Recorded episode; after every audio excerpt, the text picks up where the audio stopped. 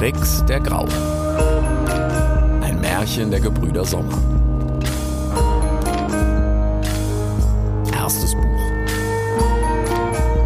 Das Monster in den Donnerbergen. Kapitel 8 von Burgen und Bräuchen. Als sich der Sturm am nächsten Morgen gelegt hatte, schlief das Budenrudel tief und fest. Ihre Konstruktion hatte einigen Schaden hinnehmen müssen, nicht zuletzt durch Altobellos Anfall, als der Blitz eingeschlagen war. Aber Rex und Kip waren in der Lage gewesen, trotz des tosenden Sturms das Nötigste zu flicken, während Hel dem besinnungslosen Bären gut zuredete und das Fell strich.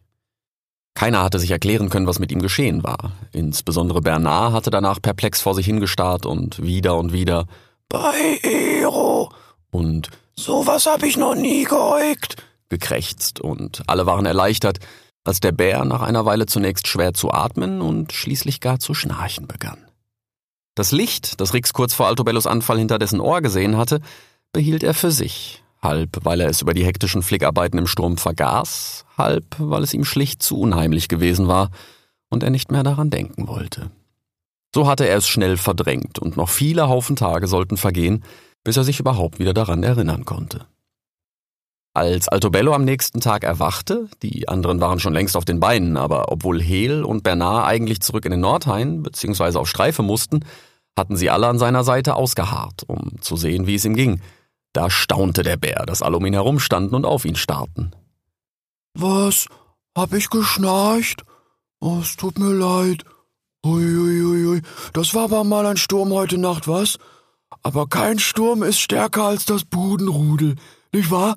Budenrudel. Wir sind das Budenrudel. er selbst hatte seinen Anfall aus der Nacht offenbar komplett vergessen und jagte schon bald lachend Schmetterlinge um ihren Bau, als wäre nie etwas gewesen. Als das Budenrudel schließlich auseinanderging, musste Altobello wieder weinen, vor allem als er sich von Hel verabschiedete, die er ganz besonders ins Herz geschlossen hatte und wie zum Beweis nahm er sie in die Arme und drückte sie so fest, dass sie kurz quieken musste. Worauf sich der junge Bär zunächst erschrocken, dann wiederholt entschuldigte, bis sie ihm ein letztes Mal lachend die Tatzen kitzelte. Auch Rix fiel es schwer, sich wieder von den dunkel leuchtenden Augen Hels mit ihrem mittlerweile traditionellen Schnauzendruck zu verabschieden. Hätten sie gewusst, dass dies das allerletzte Mal war, dass dieses das allererste Budenrudel jemals beisammen sein sollte, hätten sie sich sicher noch tränenreicher verabschiedet, doch keiner von ihnen vermochte an dieser Stelle sein jeweiliges Schicksal zu erahnen. Und so waren Rix, Kipp und Altobello bald wieder zu dritt und schließlich in bester Abenteuerlaune auf ihrem Weg entlang des Flusses, und mit jedem Schritt näherten sie sich vergnügt und unaufhaltsam dem Monster in den Donnerbergen. Eines Tages nahm Altobello mit seiner hervorragenden Nase tatsächlich die frische Fährte einer Graufuchsfähe auf und Rix war den ganzen Tag so aufgeregt wie noch nie in seinem Leben. Sie hatten gerade Gelmir erreicht, wo Rix staunte. So etwas hatte er noch nie gesehen. Das Wasser des Stausees reichte fast bis zum Horizont, wo sich bereits die ersten Berge abzeichneten. Die Biber hatten ja einst beeindruckende Arbeit geleistet. Ein riesiger großer Damm, aber auch viele kleine, aus Bäumen, Büschen, Moos und Wasserpflanzen, sammelten das aus den Bergen herabfließende Wasser in einem riesigen Becken, an dessen Rand sogar kleine Wellen platschten. Rix hatte noch nie das Meer gesehen, aber Kip, der einst an der Küste tief im Westen gewesen war, hatte ihm begeistert davon erzählt, und so wie diesen mächtigen Stausee, Gelmir, hatte der Fuchs es sich immer vorgestellt. Die Aussicht, sowohl wörtlich als auch auf eine Wiedervereinigung mit seiner Schwester, dazu seine Freunde, das Budenrudel, er war so glücklich wie noch nie in seinem Leben. Das schadenfreudige Gelächter der Möwen, die sich lauthals über am Fischfang scheiternde Artgenossen amüsierten, nervte mit der Zeit vielleicht ein wenig, aber allein dieser Geruch des Wassers. Rix wusste nicht warum, aber so roch für ihn das Gefühl der Freiheit, ja, letztlich gar das Leben selbst. Altobello war ebenfalls voll und ganz auf seine Nase konzentriert, nur sinnierte der Bär dabei nicht über etwaige Lebensgefühle, sondern schnupperte weiter eifrig nach der Fähe. Doch die Spur verlor sich irgendwann am Wasser und Altobello war fast trauriger als Rix darüber, dass er seinem Freund nicht hatte weiterhelfen können, so dass er sich wieder und wieder dafür entschuldigte. Aber selbst die Beteuerung Rixes, dass er ihm ja schon dankbar sei, überhaupt wieder hoffen zu können, dass seine Schwester noch am Leben war, halfen nicht, Altobellos schwermütige Laune zu bessern, so dass Kipp ihn zuletzt wieder hinter den Ohren, dann am Bauch und schließlich an den Tatzen kraulen musste, was dann aber auch Rix so lustig fand, dass sie alle drei von Herzen lachen mussten. Wir werden ihn schon irgendwann finden. Ich habe noch immer alles im Wald wiedergefunden, sagte Kipp mit dem Machtwort des Ältesten schließlich, als Rix und Altobello bereits einer anderen gemeinsamen Leidenschaft nachgingen. Dem Fischen. Es hatte sich herausgestellt, dass auch die Lachse gerade auf dem Weg zu den Donnerbergen waren, wo sie hinter den Deichen der Biber zu Leichen pflegten, und hier, in den scheinbar unendlichen Weiten Gelmirs, tankten sie ein letztes Mal Kraft, bevor sie endgültig die Oberläufe hinaufzogen. So einfach werden wir nie wieder Fische fangen. Hui, rief Altobello aufgeregt. Oh doch, schon bald, sagte Kipp leise und ominös. Aber da er weder auf das Drängen Rixes noch auf das Quengeln Altobellos nachgab, dieses Rätsel doch bitte aufzulösen, gaben die beiden schließlich auf. Sie wussten mittlerweile, wie gut ihr schwarzpelziger Freund sich hier im Wald auskannte, und offenbar bereitete es ihm eine diebische Freude, andere mit diesem Wissen überraschen zu können, wie Rix gleich am ersten Tag erfahren hatte, als Kipp ihn wortlos zu den Schnecken geführt hatte. Irgendwann machte der Fluss, der hinter Gelmir deutlich schmaler geworden war und sie zunächst einen halben Tag nach Osten geführt hatte, wieder einen Schlenker nach Süden und verließ vorerst den Wald. Rix konnte wieder kaum glauben, was er sah. Der Stausee Gelmir war bereits beeindruckend gewesen, aber das hier? Ein Hang so hoch wie ausgewachsene Eichen, und das Wasser fiel donnernd und rauschend über viele Stufen daran herab, so laut, dass sie schreien mussten, um sich zu verstehen, während zahllose zappelnde Lachse aus dem Wasser hervorstießen und die steinernen Stufen emporsprangen. Das ist Osch, der größte Wasserfall der Welt, erklärte Kipp, so laut er konnte. Doch was sah Rix dahinter? Am Horizont standen mächtige Berge, deren Gipfel hoch in dunklen Wolken verschwanden, und um sie herum zuckten und tanzten unzählige Blitze. Da rief Altobello. Wie wunderbar! Und wie schrecklich! Ich liebe Lachse, und hier kann man sie ja glatt aus der Luft greifen, aber ich hasse das Gewitter. Blitz und Donner machen mir fürchterliche Angst, denn es blitzte und donnerte in der Nacht, als meine Mutter verschwand. Was ist das nur für eine Aussicht? Sie zerreißt mir fast das Herz. Und auch Rix, der in diesem Moment nicht einmal an den Blitz aus der Nacht des Sturmes dachte, war so von diesem Anblick beeindruckt, dass er Kipp trotz des tosenden Lärms des herabstürzenden Wassers mit vor Demut gedämpfter Stimme ob dieses einschüchternden Anblicks das Offensichtliche fragte. Sind Sie das? Die Donnerberge? Ja, das sind sie. Und keine Angst, Alto Bello. Es ist noch ein weiter Weg, bis wir überhaupt den Donner hören können. Und das Gewitter verlässt sie nicht. Selbst die Biber, die an ihren Hängen ihre Deiche bauen, werden nicht vom Regen nass. Das beruhigte Altobello fürs Erste, und die Aussicht auf den Lachs ließ ihn schließlich alle Angst vergessen. Doch gerade als er losrannte und ungestüm auf die Lachse springen wollte, rief ihn Kipp zurück. Halt, du verrückter Bär! Hast Angst vor einem fernen Gewitter, aber kaum siehst du einen Lachs, springst du mit sabbernder Schnauze bald in deinen Tod. Du wirst dir das Genick brechen, wenn das Wasser dich über die Stufen spült. Gedulde dich noch ein wenig. Weiter oben gibt es Stromschnellen, an denen ihr noch viel besser fischen könnt. Sie werden dir dort ins Maul springen, wenn du dich schlau anstellst. und wieder hörten sie auf Kipp und wanderten den Hang hinauf. Und wieder sollte er recht behalten. Schon bald erreichten sie eine Stelle, an der die Lachse auch sprangen, aber niemand Gefahr lief, gleich in die Tiefe zu stürzen. Und so tapsten Rix und Altobello vorsichtig über die Felsen, bis sie auf ihnen mitten im Fluss standen und nach den springenden Fischen schnappten. Da erklang plötzlich ein markerschütternder Schrei vom Himmel. Der Habicht! Er schoss sofort herab und wollte Rix greifen. Rix sprang im letzten Moment zur Seite und fiel in den Fluss, und das Wasser spülte ihn unaufhaltsam auf Osch, den größten Wasserfall der Welt, zu.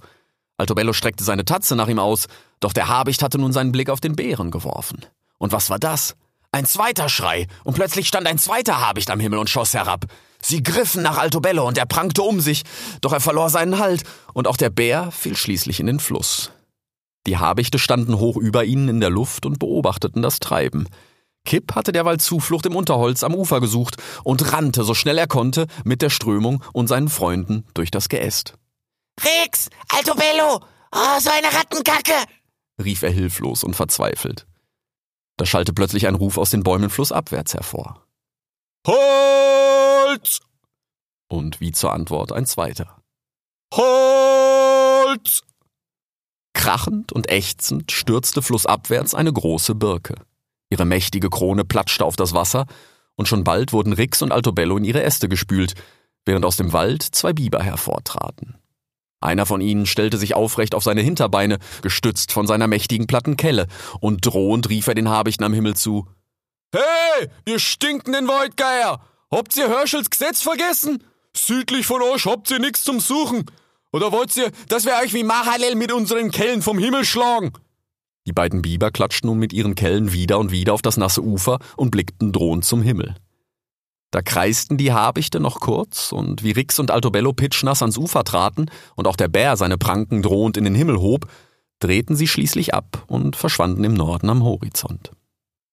So lernten Rix und Kipp und Altobello die Biber Kenan und Tubal kennen. Die beiden waren Zwillinge, wobei Kenan der Ältere war, was er nie vergaß zu betonen. Er war der stärkste und der mutigste aller Biber. Sein Bruder Tubal hingegen war der klügste und geschickteste und er sprach selten. Aber wenn er es tat, dann hörten alle auf ihn, denn was er sagte, war kurz, aber stets lang und wohl durchdacht. Xol, sagte er schließlich in die Runde, und Kenan sagte Grüß Sol, und beide klatschten dreimal mit ihren Kellen auf den Boden.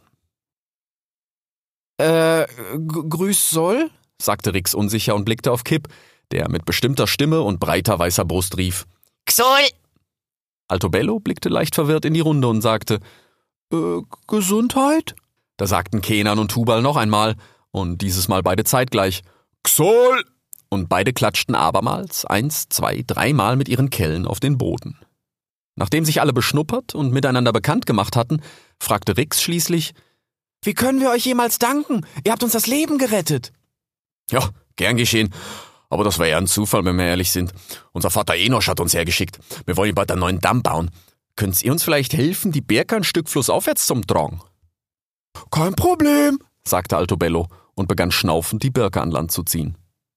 Warte, das geht einfacher. Hier liegen doch reichlich Hebel, rief Rix. Dann fragte er Kenan, Hast du gerade bauen gesagt? Und er blickte Kipp mit leuchtenden Augen an. Bald hatten Kenan und Tubal die Birke in mehrere Teile zerlegt, und Rix und Kipp zeigten ihnen, wie man einen Hebel ansetzt. Da sagte der sonst so stille Tubal, Ja, schlaue Idee. Werdet ihr nicht so pelzig und schnabellos? Man könnte euch glatt für einen Raben halten. Ja, du wirst lachen, aber das hat mich tatsächlich ein Rabe gelehrt, sagte Rix, worauf Tubal wirklich lachen musste. Sie brachten die Teile der Birke eine kurze Weile den Bach hinauf, bis Kenan schließlich sagte, so, das sollte vorerst reichen. Soll dankt. Aber sagt's mal, habe ich das richtig gesehen, dass ihr vorhin gefischt habt? Könnt ihr das zufällig gut?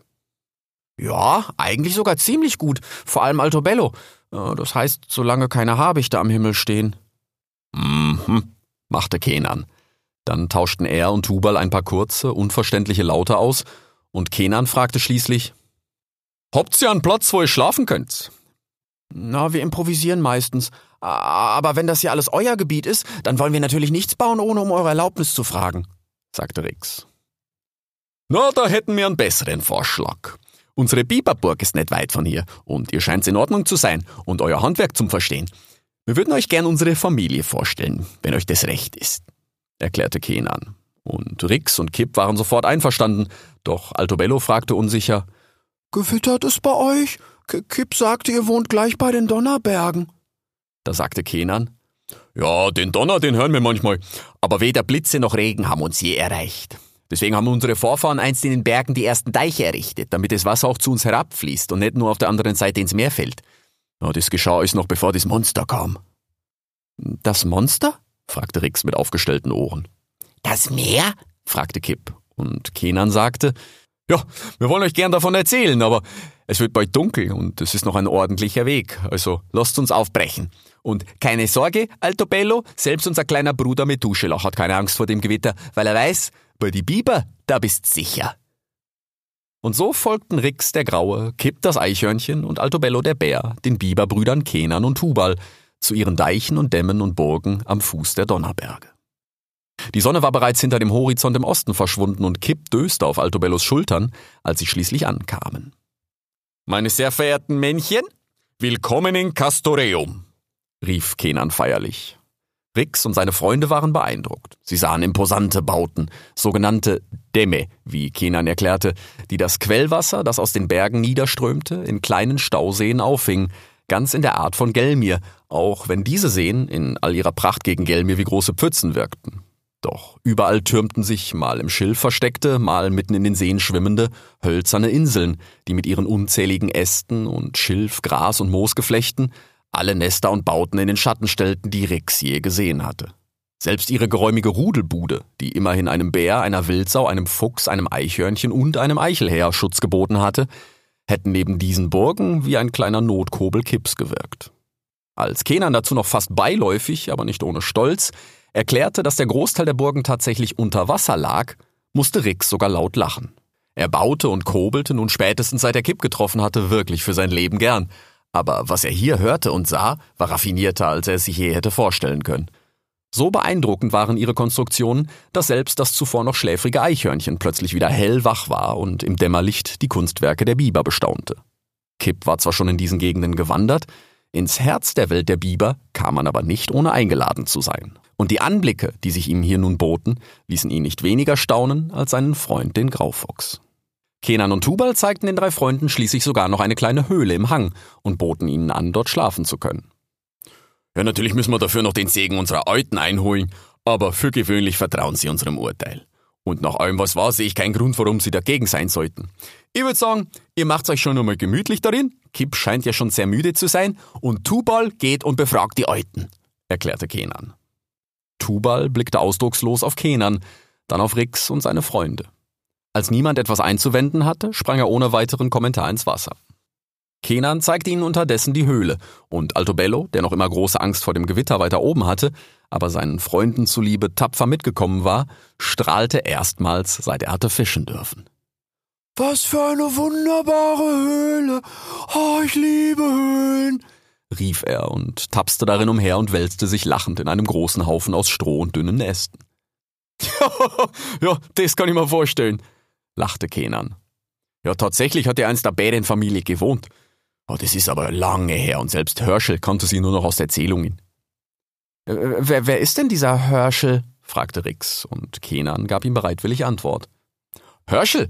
Oh, Herschel war der älteste und weiseste aller Biber. Von ihm stammen die meisten unserer Gesetze und er hat uns alles gelehrt, was wir wissen. Er ist leider im Winter von uns gegangen, aber seine Frau, die Henosch, die steht noch voll im Leben und trägt Herschels Kinder in sich. Aus ihnen wird schon bald ein neuer König hervorgehen. Aber bis dahin hören wir weiter auf das Wort ihres Bruders, Enosch, der unser Vater ist. Seine Frau, unsere Mutter, ist die Mahalel. Sie war es, die einst einen herabstürzenden Habicht mit ihrer Kelle so hart geschlagen hat, dass dieser gegen einen Mandelbaum prallte und einen halben Tag dort lag, bis er doch noch aufwachte und sich feige verzog. Nur spätestens seitdem haben wir eigentlich Ruhe mit die Habichte. Ja, bis heute. Da sagte Rix, Mahalel scheint ja sehr stark und tapfer zu sein. ja, du hast ja keine Ahnung, lachte Kenan. Sie ist die eigentliche Königin hier und hat schon zu Herschels Zeiten die meisten Entscheidungen getroffen. Die Tradition will es aber so, dass der Biberkönig aus Herschels Geschlecht kommt. Naja. Nun hatte der Habicht aber auch finsterste Absichten, musst du wissen. Denn Mahalel war damals mit unserem jüngsten Bruder Methuselach unterwegs und wollte ihn unterweisen, wie man einen Baum fällt. Als der Habicht wohl dachte, dass der kleine Methuselach wohl seine nächste Mahlzeit sei. Na, da hat Mahalel den einmal richtig ausgeholt und der gefiederte Lump hat drei Tage lang sicher gar nichts mehr gefressen. da hörten sie es vor der Höhle im See plätschern und aus ihm stiegen Tubal und sein Vater Enosch und seine Mutter Mahalel und sogar der kleine Methuselach, der sich hinter Mahalel versteckte. Die schwangere Henosch war in ihrem Bau geblieben, der nur durch das Wasser zu erreichen war, aber sie schickte liebe Grüße, denn Tubal hatte ihr alles erzählt, und wie auch Enosch, Kenan und Tubal war sie schwer beeindruckt von dem Hebelwissen und der offenbaren Freundlichkeit unserer drei Freunde. Nur Mahalel war skeptisch. Ein Eichhörnchen, ein Bär und ein Fuchs? Noch dazu ein Grauer? Was ist denn das für eine Gesellschaft? hatte sie gefragt und wollte den kleinen Methuselach erst gar nicht mitkommen lassen. Da dieser aber gegen seine scheue Natur unbedingt die Fremden hatte kennenlernen wollen, weil er noch keines dieser Tiere je selbst im Wald erblickt hatte und schon immer hatte er sich gewünscht, einen Bären zu sehen, so hatte er gebettelt und gefleht, mitkommen zu dürfen. Nachdem Tubal mehrfach versichert hatte, dass die Fremden wirklich harmlos und ihnen wohlgesonnen seien, noch dazu erbärmliche Schwimmer, so dass selbst für den Fall, dass Kenan und Tubal sich in ihrer sonst so zuverlässigen Tierkenntnis täuschen sollten, eine Flucht ins Wasser für den kleinen Methuselach das kleinste Problem sein sollte, hatte Mahalel schließlich schweren Herzens eingewilligt. So traten sie nun ans Ufer und Enosch sagte zu Rix und seinen Freunden, Grüß Sol! Mahalel blickte sie skeptisch an. Dann sagte sie, Xol? Dann zum kleinen Methuselach, Na, komm, was sagt man?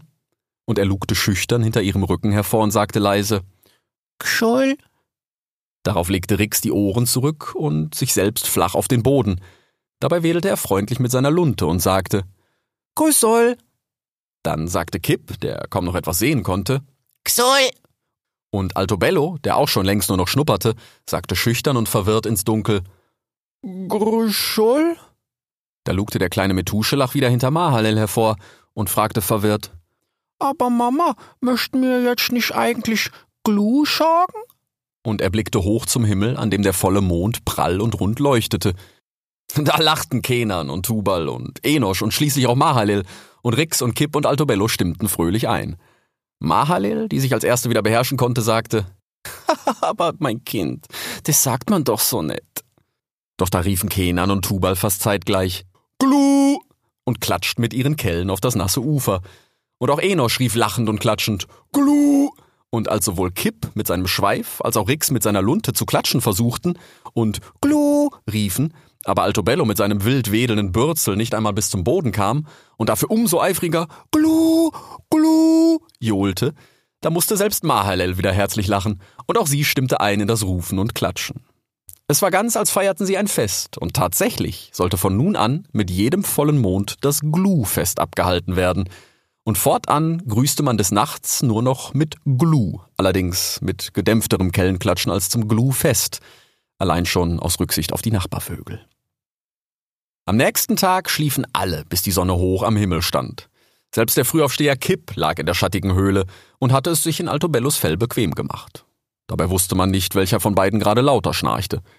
Schließlich schlich Rix aus der Höhle und betrachtete neugierig die beeindruckenden Bauten im Tageslicht.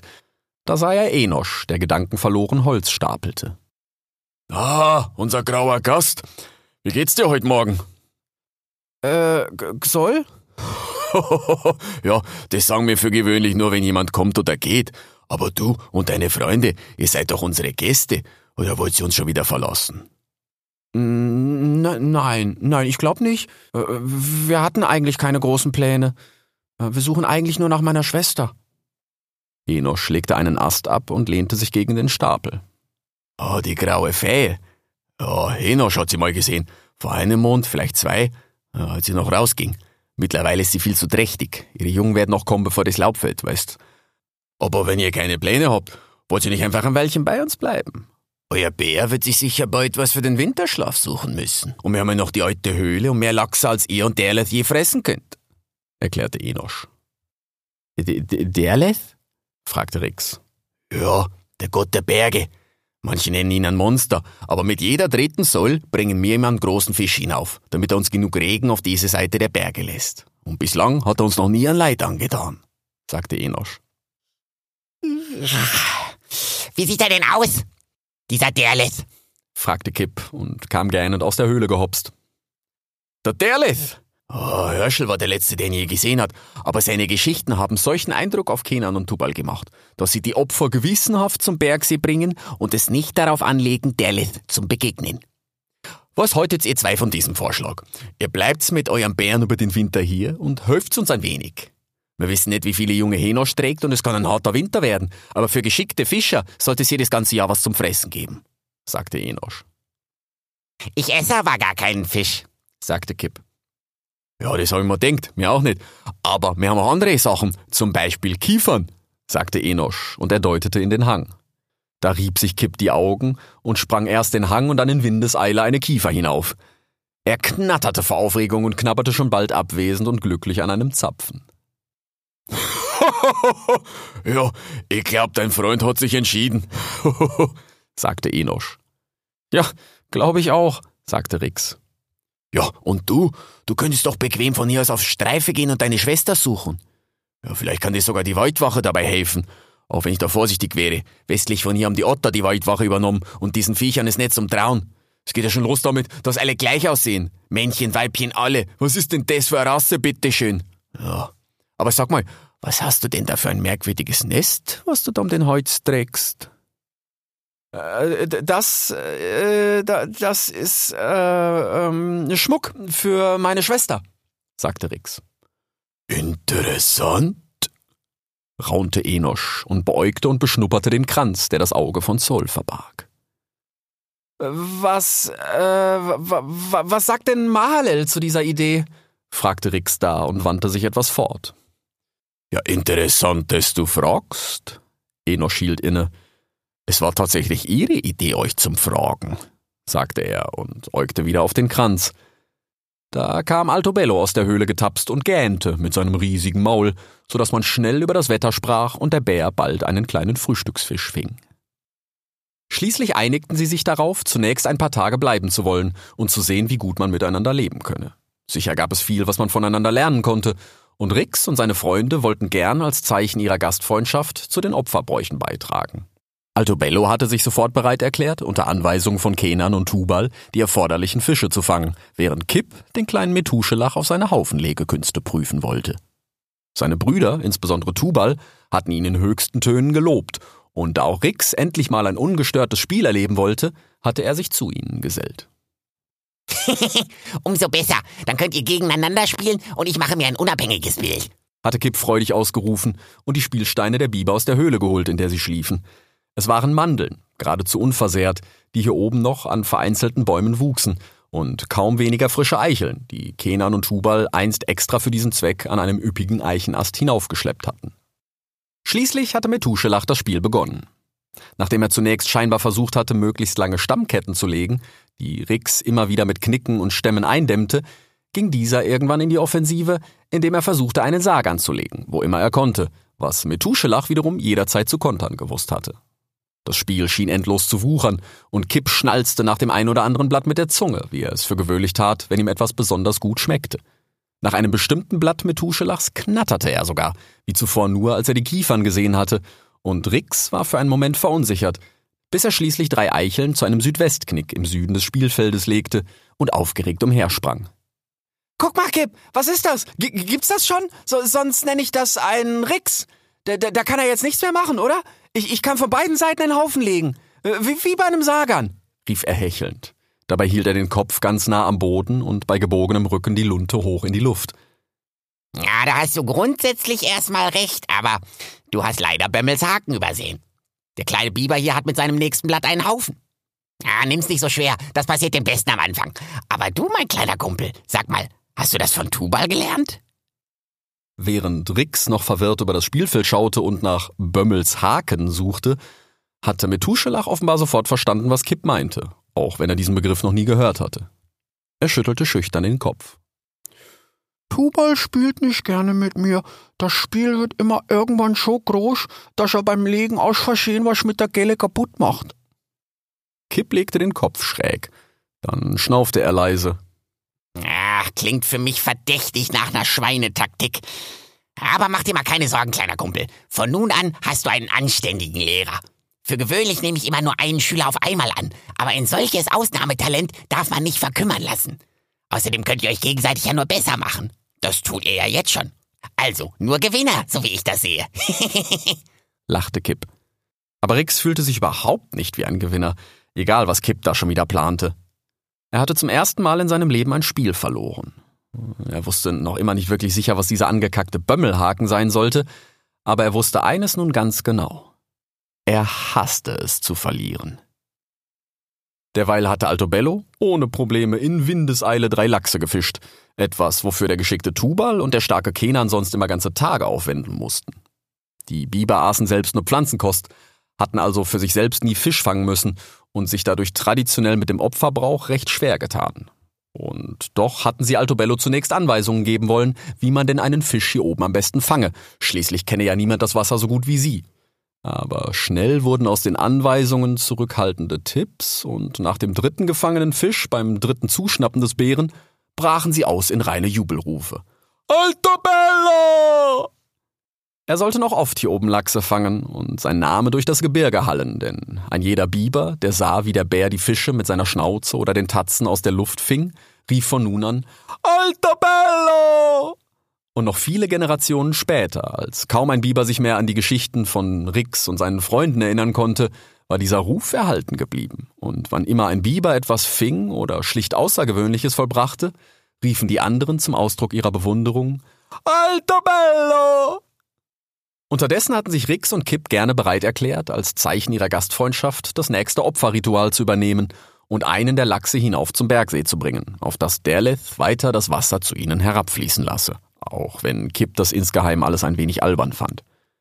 Aber allein seine Neugier wäre Grund genug gewesen, sich das Ganze mal genau anzusehen. Ganz zu schweigen von ihrem ursprünglichen Plan, das Auge von Saul in den Donnerbergen zu verstecken. Kenan und Tubal hatten angeboten, ihnen den Weg zu weisen, allerdings war dieser leicht zu finden, denn sie brauchten nur einem plätschernden Quellbach bis zu seinem Ursprung zu folgen. Und Enosch meinte, dass dieser Weg auch immer eine Mutprobe sei, die irgendwann ein jeder hier im Bibertal allein antreten müsse. Da machte Altobello große Augen und legte die Ohren zurück, bis der kleine Methuschelach, der gerade lachend mit ihm spielte, ihn wieder mit der Schnauze anstieß. Schließlich machten Rix und Kip sich auf den Weg zu Derleth, dem Monster in den Donnerbergen. Hoch über ihnen flogen Perihel der Pelikan und Asimu die Maus und vermaßen weiterhin gewissenhaft das Land. Wie zuvor lugte die Maus aus dem Schnabel des Pelikans hervor und blickte nun mit zusammengekniffenen Augen hinab auf die Donnerberge, während ihre kleinen Ohren im Wind flatterten. Gleich geschafft, Peri. Jetzt müssen wir nur noch durch das Gewitter, dann kommt schon Talos. Willst du erst noch Pause machen? Ich das schon, Avi. Sicher? Wir haben auch schon lange nicht mehr gemalt. Ich habe bestimmt schon wieder vergessen, wie das Grimm-Delta geht. Aber hier in den Bergen kann man auch schlecht malen. Dann vielleicht doch lieber in der Wüste? Oder doch kurz Pause, Perry? Ich schaff das schon, Avi. Okay, Perry. Perry? Was ist, Avi? Ich glaube, ich muss pinkeln.